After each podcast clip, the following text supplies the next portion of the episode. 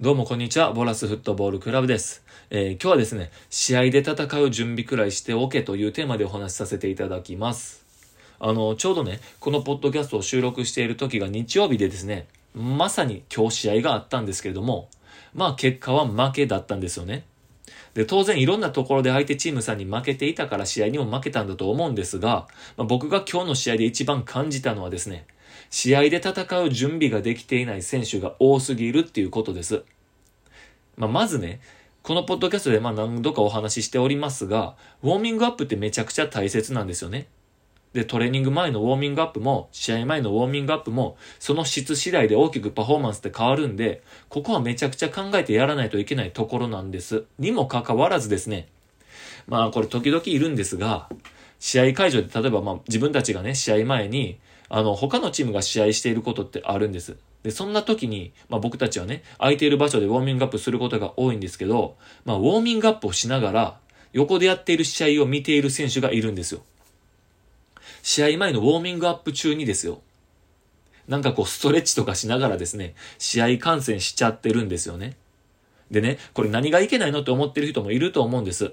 ストレッチちゃんとしてるならいいじゃんって、そう思ってる人もいると思うんですが、まあそんな浅はかな考えの方に僕が言いたいのはね、ウォーミングアップって身体的に高めるだけではなくって精神的にも高めないといけないんで、まあこれ試合前はですね、チームメイトと会話をしながらプレーの確認をしたり、まあ選手間でね、気持ちのスイッチを入れるために声を出し続けてこう盛り上げたりする必要があるんですよね。僕が行ったスペインでもアルゼンチンでも強いチームって必ずここでめちゃくちゃ声を出していて静かになることなんてないくらいなんですよね。絶対誰かが声を出すんです。で、これもちろんそれがね、監督の時もあればコーチの時もありますが、その多くが選手間でしっかりと盛り上げる声を出しているんです。まあ間違ってもですね、大切な試合前に落ち着いてストレッチで静かにする、あの、試合を見ているなんてことはありえないんです。まああの、今回はね、実際試合が始まった時はほとんど、ほんま本当にね、静かで、コーチングの声すら出ていない状態に試合をしていてですね、めっちゃ噛んだな。まあ、コーチングの声すら出せていない試合でですね、まあ気持ちが試合に入りきれていない選手が多かったんで、まあ簡単にボールを奪われてしまう。で、相手に攻め込まれてしまう。まあそんな感じでした。で、まあ僕もね、これじゃダメだと思って、僕は声を出し続けていましたし、まあポジションを下げてビルドアップに参加して、このゲームのリズムをね、相手に奪われないようにプレイしてたんですが、やっぱりこれ僕がね、いけるぞとか、いいプレーだぞとか、こうやったら僕らの流れでプレーできるぞって励まし続けないと、リズムが生まれない選手たちが多いんですよ。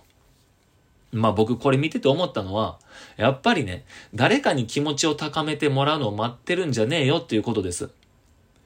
自分でこれアドレナリンを出していかないといけないし、勝利のイメージを作らないといけないし、冷静にね、頭を回転させられる心理状態を作らないといけないのが、やっぱりスポーツなんだと思うんですよ。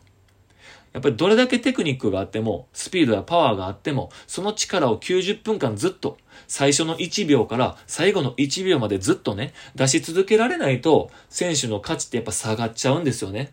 自分の力を100%発揮するために、試合で戦う準備っていうのはやっぱりめちゃくちゃ大切で、そのためにウォーミングアップは全力でやらないといけないんじゃないって思います。まあもちろんこの全力というのは、全速力とか、まあ、あの、ずすべての体力を使うとかそういったことではなくてですね、しっかり頭を使って考えながら、気持ちを高めながら準備をするっていうことなんです。あの、ウォーミングアップからね、あの、気持ちはガンガンに燃やしていかないといけないんですけど、やっぱりウォーミングアップ前からですね、気持ちを作っていくことも大切で、まあ、試合前の、試合前の過ごし方、試合までの過ごし方も、まあ、狂ってるんじゃないかと思うくらいにですね、試合に標準を合わせて、その一週間を過ごしたりするのが大切なんじゃないかなって僕は思います。それぐらいサッカーにかけてみろよって僕は思うんですよね。